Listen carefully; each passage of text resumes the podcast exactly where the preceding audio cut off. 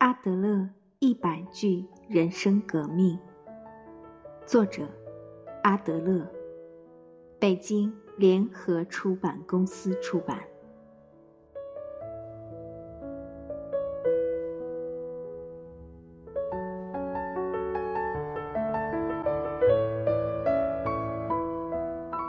如果没有目标作为支撑，只是虚幻的想象着提升自己。那么，我们就像是在演戏一样，会越发感觉不自在。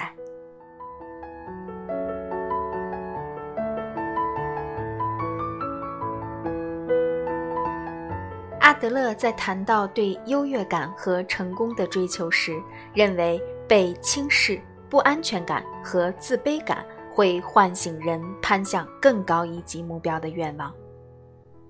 但是，如果只是在内心里想象着自己很了不起，没有实际的目标，就像是活在虚构影视剧中的角色，非常不真实。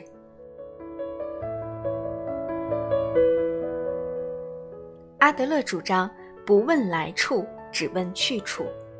这个去处就是指人自己设定并主动追求的目标。目标对一个人的发展至关重要。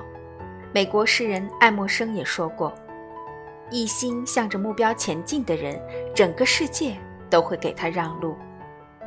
对目标有清晰透彻认识的人，必然能够拥有从容不迫和泰然自若的品质。可以说，选择了什么样的目标，就会有什么样的人生。每个人的道路都是一个自我选择的过程。”